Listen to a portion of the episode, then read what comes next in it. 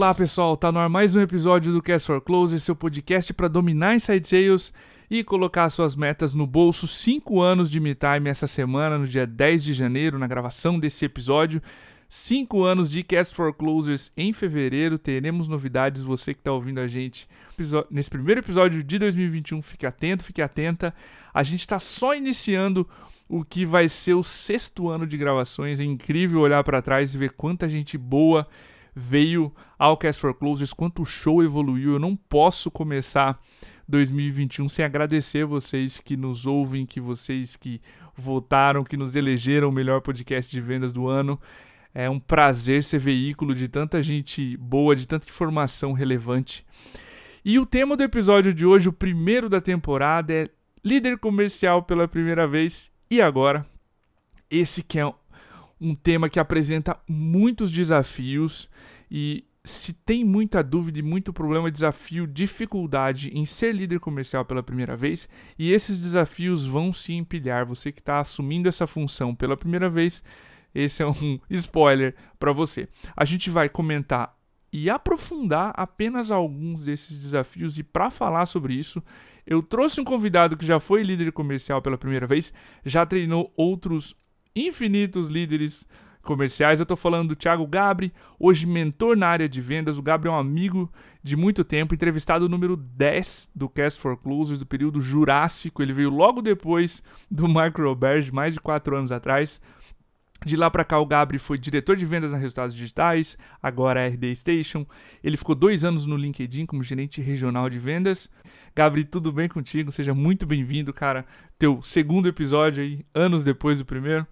Tudo bem, Diego prazer estar aqui com você. Parabéns aí pelos cinco anos de Me Time. Parabéns Obrigado. pelos cinco anos de Cast for Closers. Acho que eu sempre já te falei isso várias vezes. É, sempre Sim. recomendo o conteúdo, acho o conteúdo sensacional, acho um conteúdo prático, com gente que está no mercado, é, fazendo efetivamente, né? Não é.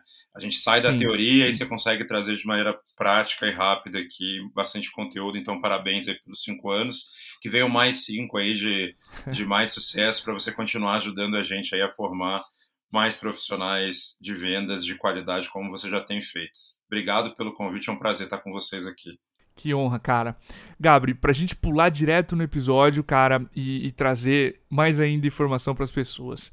A gente vai falar muito sobre primeira gestão aqui, mas uhum. o título do episódio tem a ver com liderança comercial. Essas duas palavras vão surgir muito aqui no episódio, mas eu queria começar pelo básico, como a gente sempre faz aqui no Cast for Closers. Qual é a diferença que tu vê entre ser líder e ser gestor comercial? E qual o primeiro desafio dessa liderança comercial? Legal.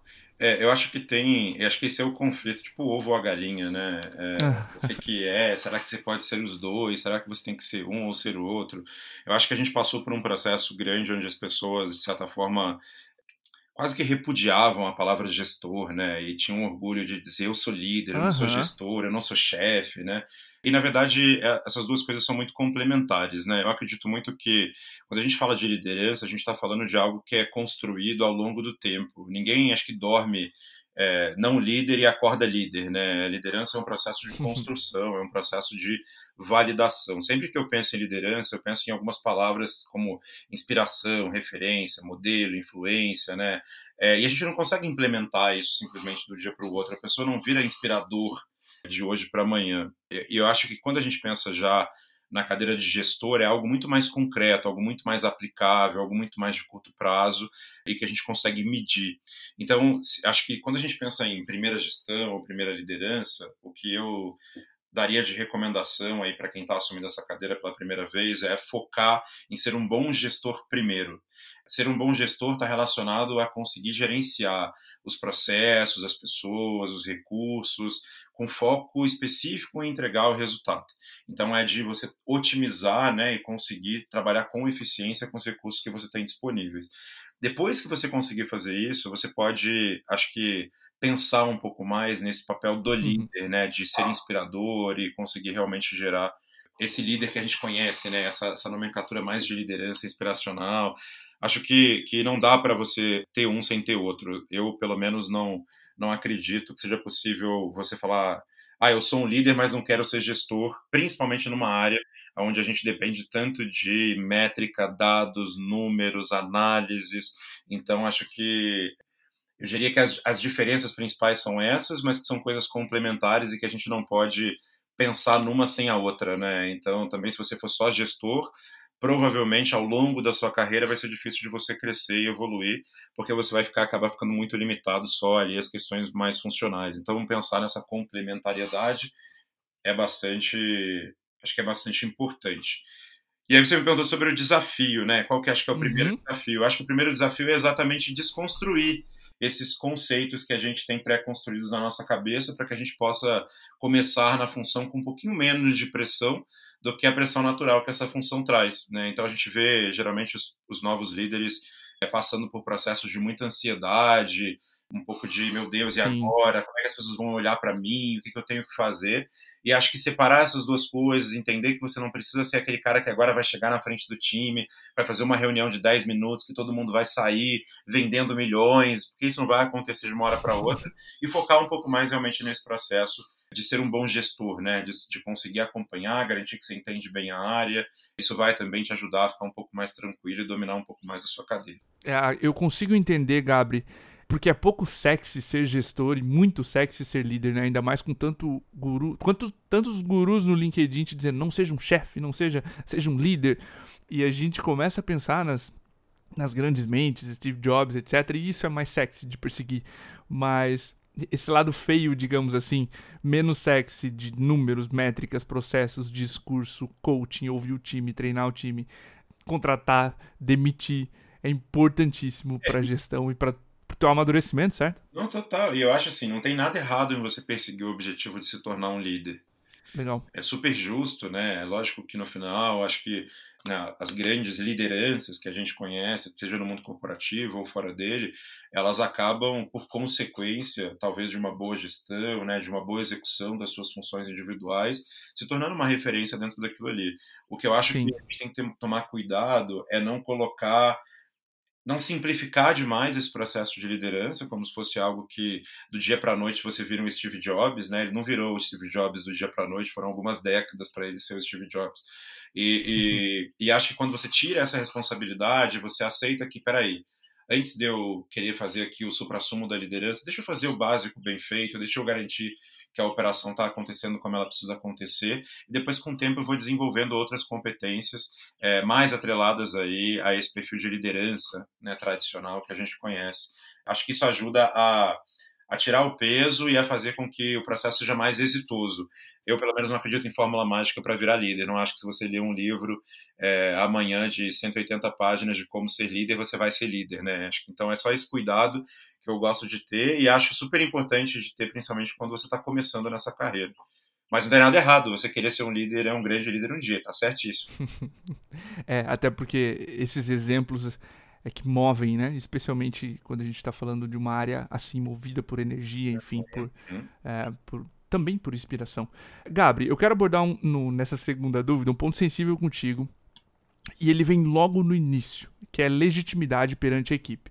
Eu lembro no episódio com a Camélia, um abraço Camélia para você que vai estar tá ouvindo com certeza, dela explicar aqui que um bom gestor não necessariamente precisa ter sido o melhor vendedor, mas precisa ter tido bons resultados para ser visto, para ter credibilidade e legitimidade com o time como alguém que pode ensinar algo. Né? E quando você é líder pela primeira vez, chances são de que seus amigos estão agora sob a sua gestão, sob a sua liderança. Uhum. Conhecendo tua, tua trajetória, cara, como é que você aprendeu a lidar e obter a credibilidade ou a legitimidade com o time logo de início? Como é que é esse processo? Legal. Vou aproveitar para mandar um abraço também para a Camila e dizer que eu aprendo muito sobre liderança e sobre esse processo também de legitimação, né, de liderança comercial com ela, que sim, sempre traz bastante conteúdo, conteúdo bacana. Eu acho, que está muito conectado também com o que a gente estava falando antes, né? Primeiro cuidado que eu teria é não achar que agora, como eu recebi um cargo, eu virei o líder né? E aí pensando no o líder naquele estereótipo completo. As pessoas que estão do seu lado, elas te conhecem, elas vivem contigo, elas trabalhavam contigo, elas sabem os seus pontos fracos, sabem os seus pontos fortes. Então, mudar de postura, sair da, né, entrar num personagem que as pessoas sabem que não é real, é um problema geralmente na primeira gestão para conseguir essa legitimidade. Porque soa artificial, soa falso, e as pessoas geralmente não confiam ou seguem lideranças, né, ou gestores sim, que têm essa, essa, esse artificialismo, vamos dizer assim.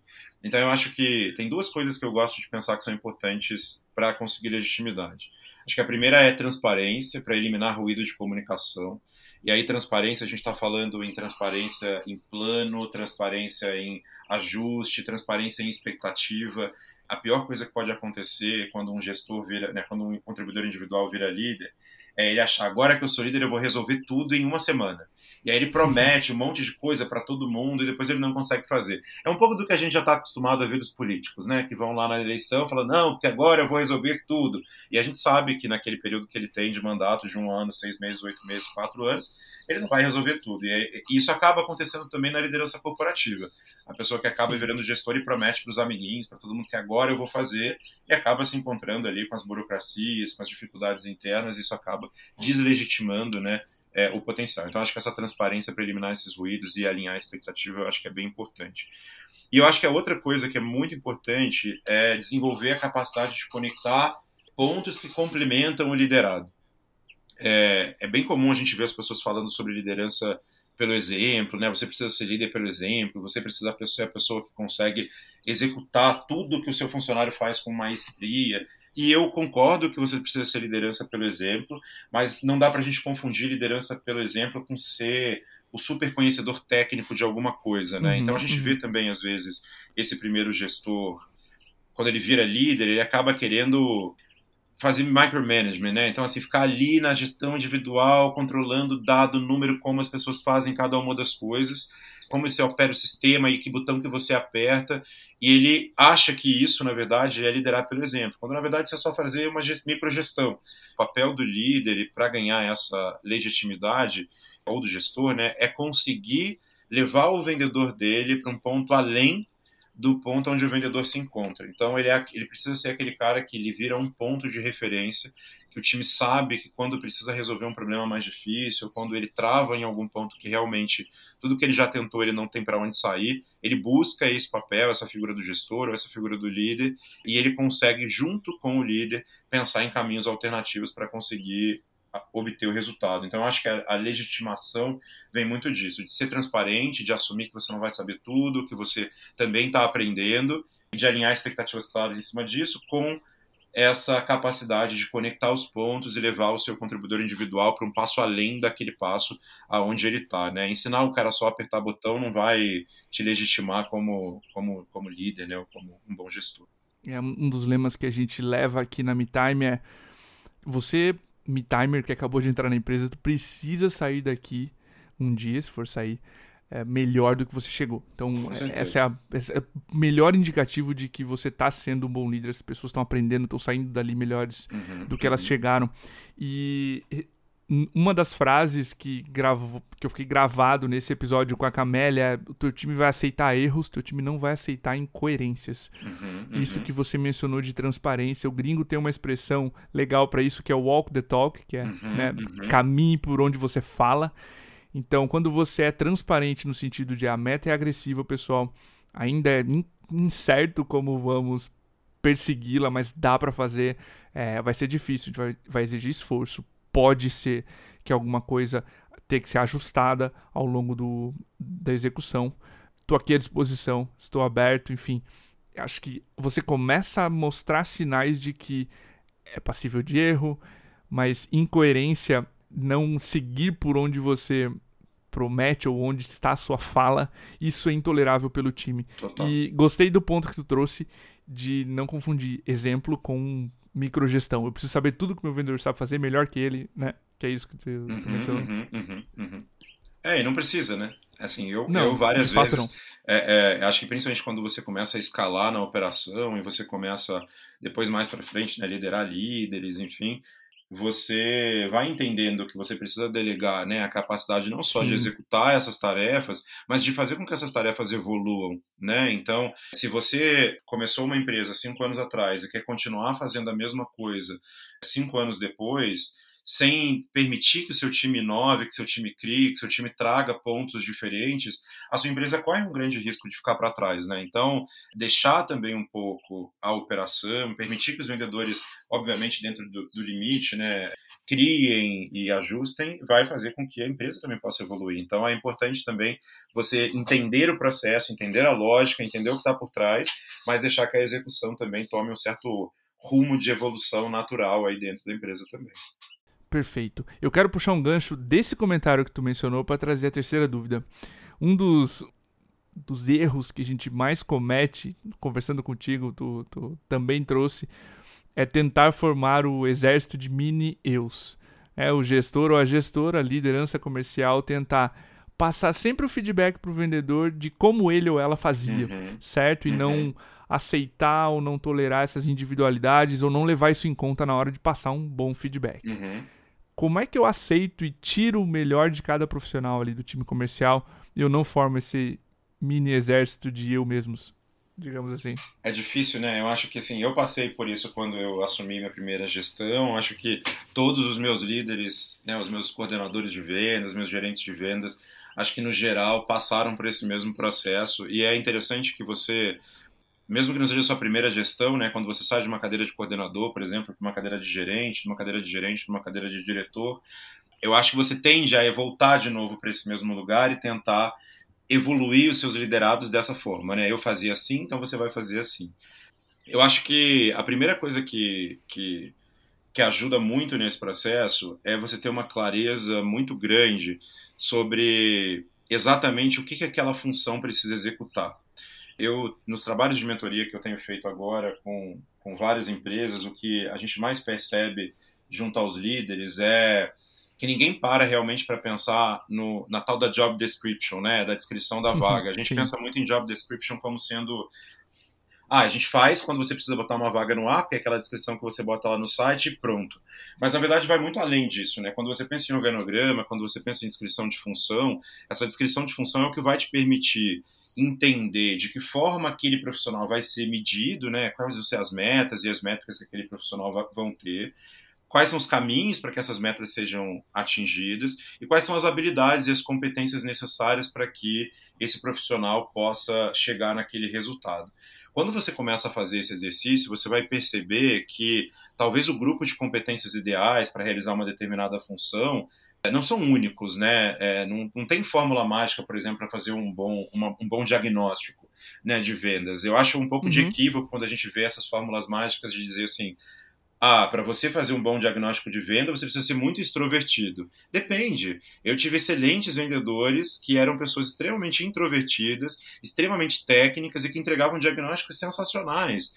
E aí o que acontece muitas vezes é que você pega um outro vendedor que era super extrovertido, promove esse vendedor como gerente, e aí na hora que ele começa a dar feedback sobre o diagnóstico, ele fala: Mas é que você fala muito baixo, você precisa falar com energia, você precisa botar entonação na voz. Cara, não vai funcionar, porque vai ficar forçado. Para esse vendedor isso não vai dar certo. Então, eu acho que o primeiro passo é esse, sabe, Diego? É parar, entender a posição, entender as métricas, as metas daquela função, entender quais são as competências que a gente julga necessárias para poder entregar cada uma das etapas daquela atividade e começar a monitorar e medir para ver se isso realmente faz sentido dentro do time.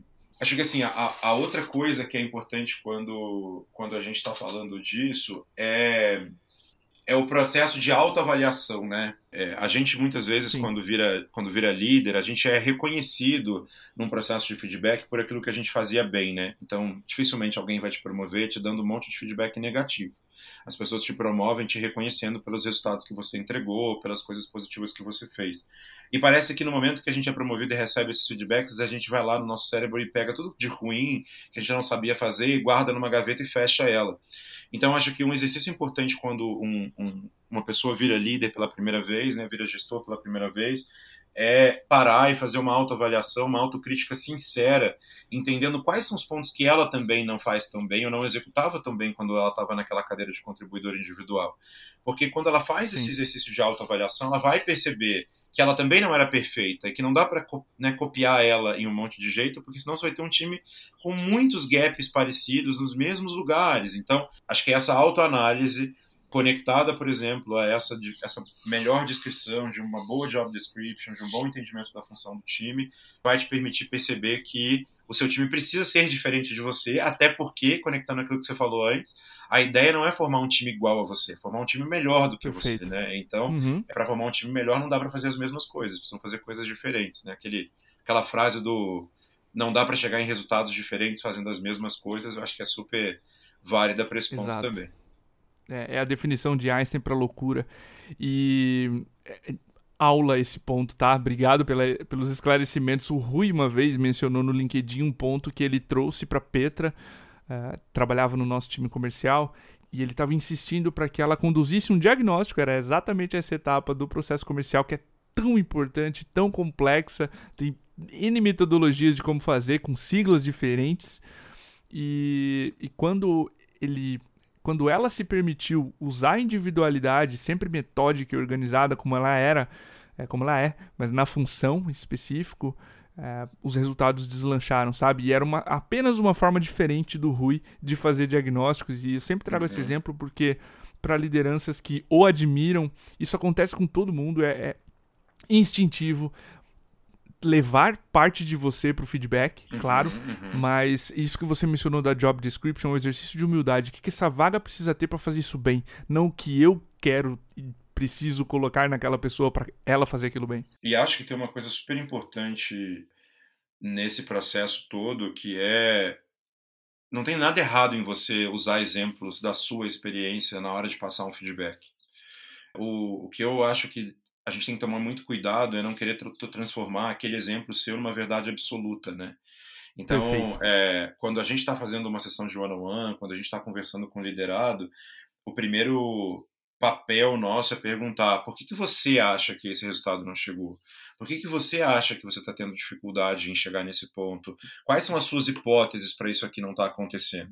E aí, a partir do, do próprio auto-feedback do, do vendedor, você pedir permissão para trazer a sua experiência, né? Então você pode falar, falar, olha, você quer que eu te conte um pouquinho de como foi o meu processo é, quando eu tive essa dificuldade? Ou dentro do time a gente teve várias pessoas que passaram por isso. Você quer que eu te fale um Legal. pouco de como que elas, como que elas saíram? Quando você é, pede, de certa forma, essa permissão para poder dar esse feedback, ou trazer exemplos, ou fazer comparações, mesmo que não seja com você, né? Às vezes a gente não quer criar um exército de mini eus, mas a gente quer criar exército de minis vendedores A, né? Que é todo quer fazer todo mundo ser igual ao vendedor tal.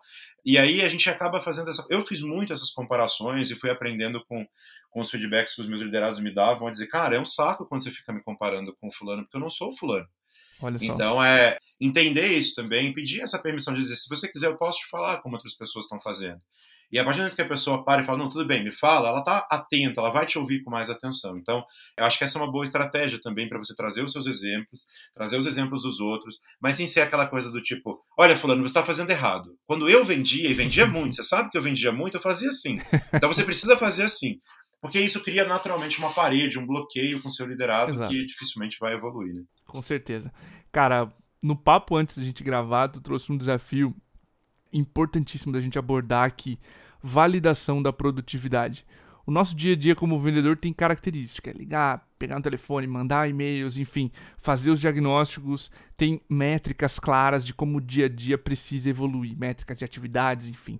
Para o gestor isso é muito mais fuzzy, não, não tem regra, né? uhum, né? Uhum. Não tem uma fórmula pronta. Como é que tu vê as melhores lideranças que tu conhece, ou você, enfim, validando a produtividade do próprio trabalho?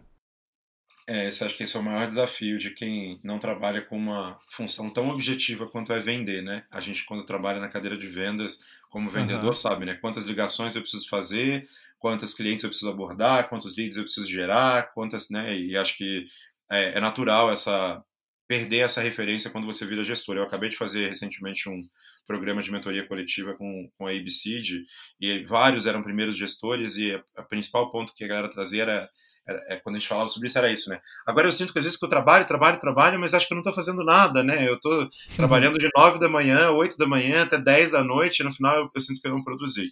Assim, a primeira coisa que a gente precisa fazer é separar o que é resultado ou métrica né, de curto prazo, médio e longo prazo.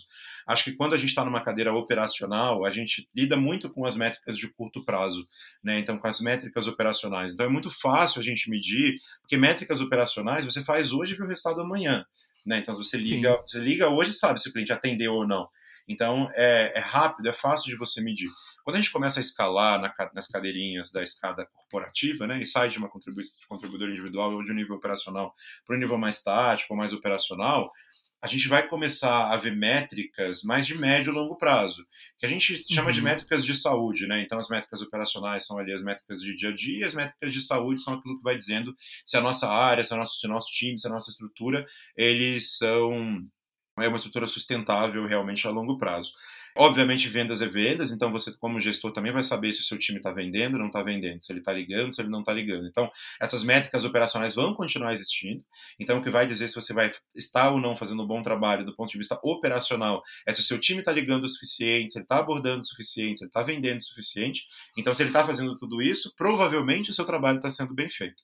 Mas, além dessas métricas operacionais, é importante você olhar essas métricas de saúde, né? Não vale, não é, Legal. Não, não interessa só, por exemplo, o seu time pode estar batendo a meta, mas se eles estão sob um, um, modelo de pressão absurdo, que vai fazer com que metade do seu time peça demissão daqui a um mês, o seu turnover vai ser 10% maior do que a média de mercado, não é um processo saudável e precisa ser repensado. Então, eu acho que a melhor forma de medir e validar essa produtividade é você conseguir separar as suas atividades de forma que, que você consiga entender quais atividades impactam no curto e no médio prazo. Se elas não impactam em um nem no outro, provavelmente você está fazendo uma coisa que você não deveria estar tá fazendo. Né? Então, se você está gastando sim, sim. 70% do seu tempo numa atividade que não impacta nem nos resultados operacionais do seu time, nem na saúde do seu time no médio prazo, você deveria repensar essa atividade. Então, às vezes, eu vejo gestores, por exemplo, gastando horas é, falando que ah, eu estou. Eu, eu investindo muito no meu aprendizado. E aí o cara passa o dia inteiro sentado no computador dele lendo blog post. É, cara, eu acho é importantíssimo você investir no seu aprendizado, mas será que 50% do seu tempo não é um pouco demais? Né? Qual é o impacto sim, disso no sim. curto prazo? Qual é o impacto disso no médio prazo? Então, é, eu acho que é sempre fazer essa análise e priorizar é, entendendo o esforço que você vai ter e o impacto que isso vai gerar para o médio e para o curto prazo. Eu, eu, tentaria dividir dessa maneira. Não sei se ficou claro, mas. Ficou claríssimo, claríssimo.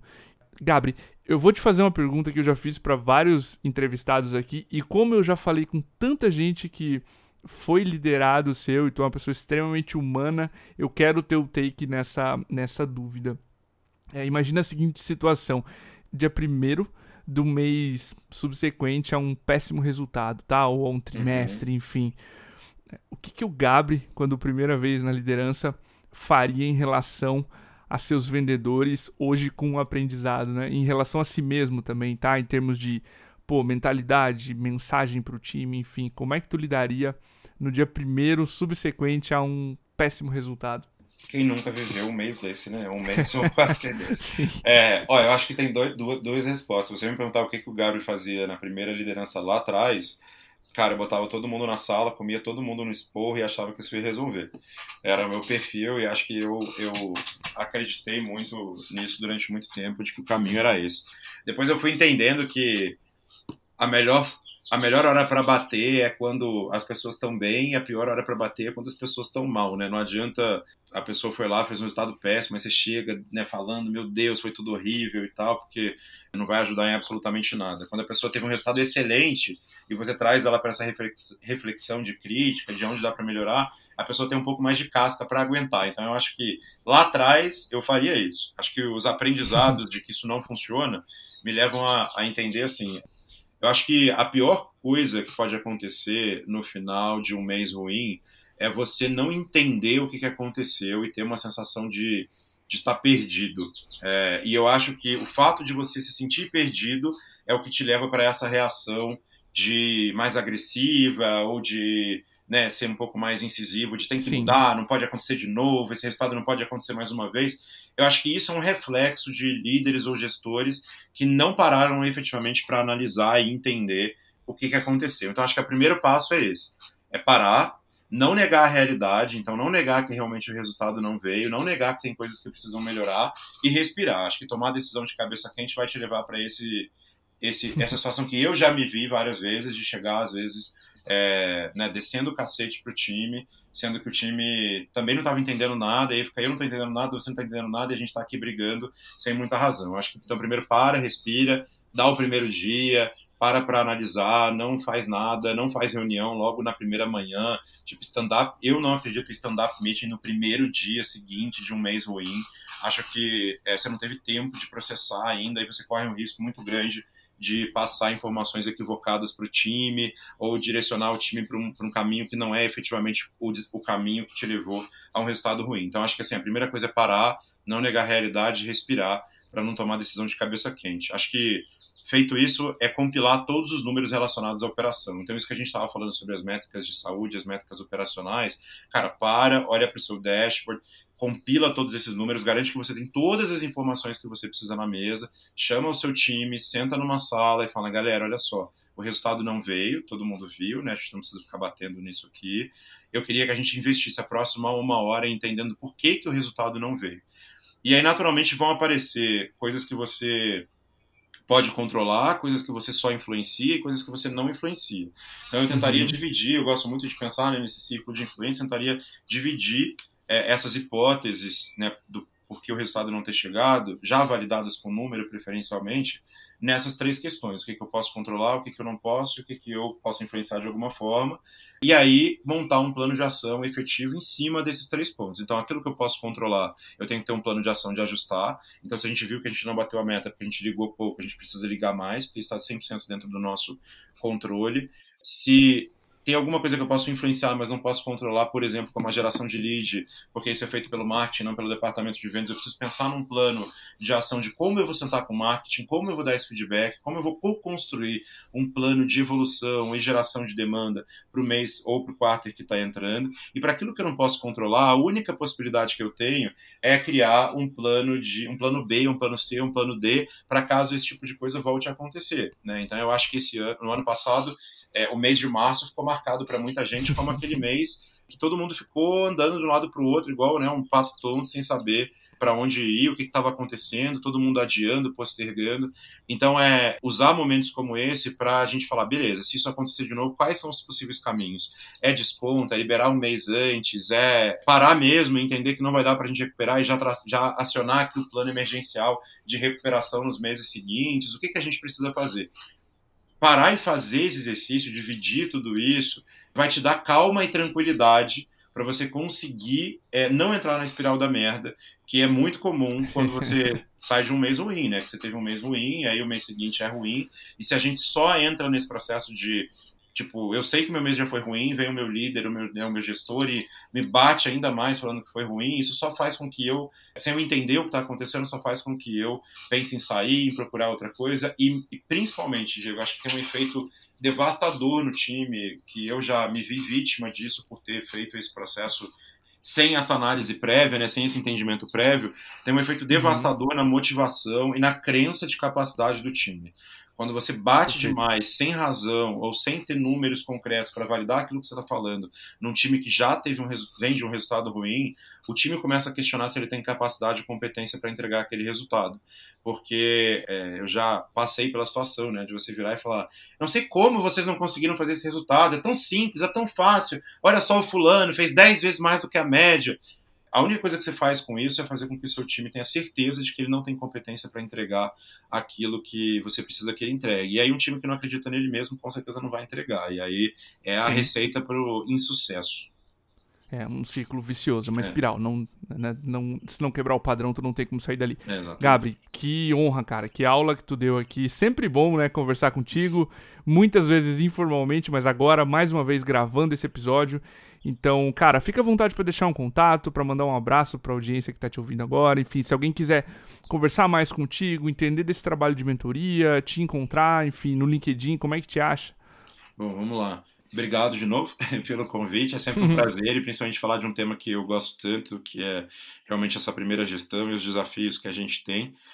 Eu, como você comentou já, eu tenho feito, me dedicado aí a projetos de mentoria com líderes, tanto novos líderes, líderes que estão fazendo transição de cadeira, então galera que está saindo de uma cadeira às vezes de coordenador para uma cadeira de é, né, de diretor, às vezes de gerente para diretor. Então tem sido um trabalho super legal. Quem quiser saber mais de como funciona, é, pode me acionar pelo LinkedIn, então Thiago Gabri, ou pode me mandar um e-mail direto também, se quiser, thiagogabri.gmail.com e a gente pode conversar. Em breve tem novidade, é, vou postar lá pelo LinkedIn também. A gente deve lançar aí a próxima turma de mentoria coletiva para quem quiser participar. Então é só ficar ligadinho lá no, no LinkedIn que a gente vai postando novidades em breve. Obrigado de novo, é um prazer estar com você num podcast que acho que agrega tanto aí. Espero que eu possa ter agregado um pouquinho com certeza. É, do que sempre os episódios agregam para mim, que eu possa ter retribuído isso também aí é, para as pessoas que estão ouvindo a gente. Com certeza o fez. Para você que ouviu esse episódio, um feliz ano novo. Seja bem-vindo, bem-vinda a 2021. Teremos muitos outros episódios por aqui. O nosso abraço e até o próximo. Valeu, pessoal. Obrigado.